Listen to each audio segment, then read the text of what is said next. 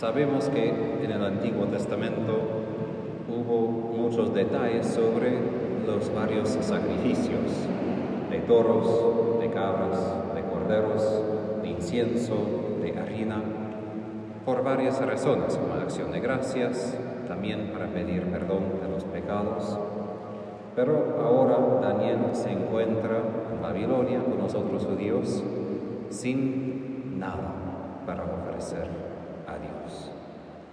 Y nosotros sabemos que no nos gusta estar con manos vacías frente de Dios porque primero lo amamos y cuando amamos a alguien queremos presentar algo y de hecho Moisés dice al pueblo de Israel, jamás debes presentarte frente a Dios sin ofrenda. Pero sí, como Daniel y los otros judíos, no tenemos toros, ni cabras, ni incienso, ni nada de esto para ofrecer a Dios. ¿Qué tenemos? Él dice, pero que nuestro corazón contrito y nuestro espíritu humillado nos hagan aceptables como los holocaustos de carneros y de toros.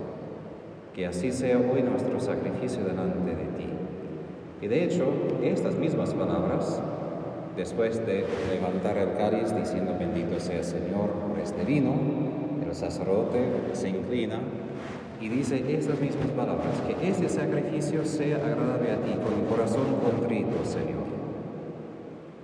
Porque lo que Dios busca lo más no es la ofrenda misma, sino, por ejemplo, toros, etc., sino el corazón.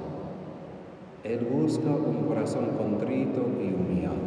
Ahora, para entender qué quiere decir contrito, no simplemente con el propósito de no pecar, porque esto es importante, pero cuando busqué la raíz de la palabra contrito es molir en latín. Un corazón contrito es un corazón molido.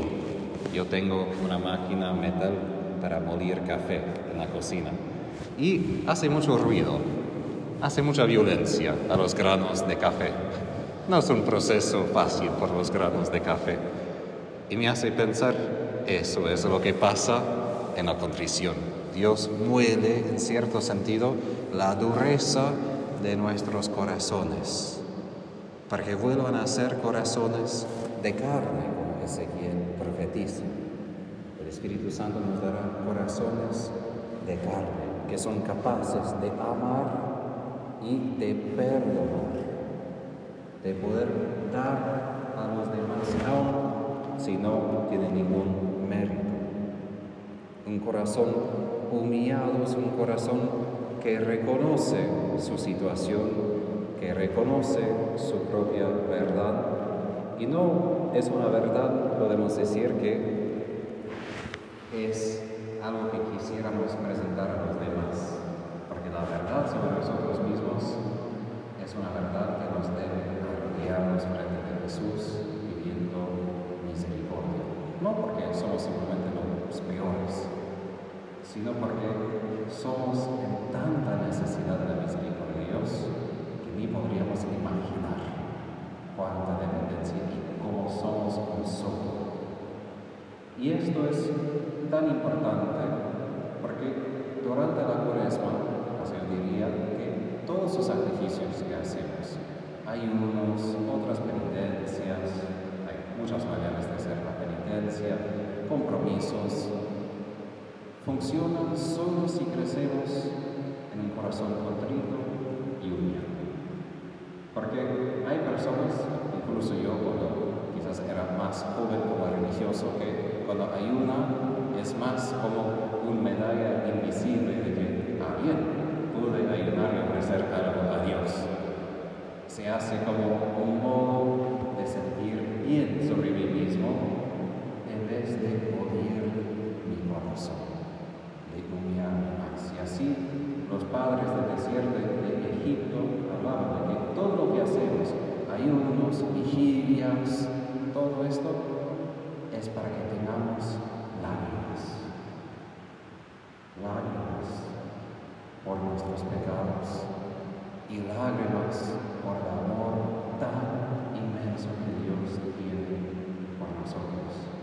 Y así San Ambrosio dijo que hay dos bautismos y ninguno es sin agua. El primer, el bautismo.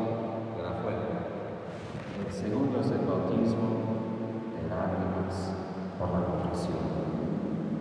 Allí se renueva el bautismo en moral. Y hay una misa muy hermosa que pide que nuestros corazones como rocas sean abiertas por Dios como fue abierta la roca por Moisés en el desierto, para que manara de nuestros corazones como piedras las lágrimas, el agua que puede darnos nueva vida. Y este proceso, como digo, es muy difícil. Hay veces en mi vida que es mucho más fácil ayunar, hacer penitencias, pero los momentos cuando he llorado, pero he llorado en contrición, son los momentos más dolorosos de mi vida. Porque siento todo lo que quiere decir pecar, ofender a Dios y al mismo tiempo experimentar la grandeza de su amor hacia mí. Y así las lágrimas brotan. Y es una gracia llegar a este punto, no es simplemente intentar sentir esto, es una gracia poder sentirlo y es un momento de una renovación interior. De verdad, es una conversión. Y solo si comenzamos así, podemos entender por qué Jesús en el Evangelio que perdonemos a los demás sin límite. No es simplemente un mandamiento moral muy excelso, muy grande. Bueno, ustedes deben ser los mejores. Entonces, no solo deben perdonar, sino deben perdonar siempre. Bueno, eso puede ser una exigencia con mucho peso, pero solo es así si no comenzamos situación de vida. Solo si no comenzamos dándonos cuenta de nuestro pecado y de su gran amor hacia nosotros cuando no tenemos nada. Solo tenemos confianza en su misericordia. Y cuando nosotros entendemos que tales somos, vamos a reconocer a nosotros mismos y los demás cuando no tienen ningún derecho, ningún mérito, nada para ofrecer, y de hecho quizás ofrecieron dolor, injusticia, problemas, como nosotros habíamos presentado eso a Dios también. Y como Dios dio misericordia, vamos a poder hacer lo mismo. Y ahí brota gozo, no es simplemente una exigencia moral que debes perdonar, sino lo mejor que podemos experimentar en situación de dolor cuando alguien me ha ofendido es experimentar pura gracia. Gracia de Dios por mí, por mis pecados, y gracia que puede introducir a esa situación para abrirla a su misericordia. Porque lo peor sería que sea encerrada en sí y solo nos quedamos peleando uno con otro. Es una gracia poder perdonar, porque ahí entra gozo y alegría, la alegría de su amor. Pedimos esta gracia de reconocer quiénes somos frente de Dios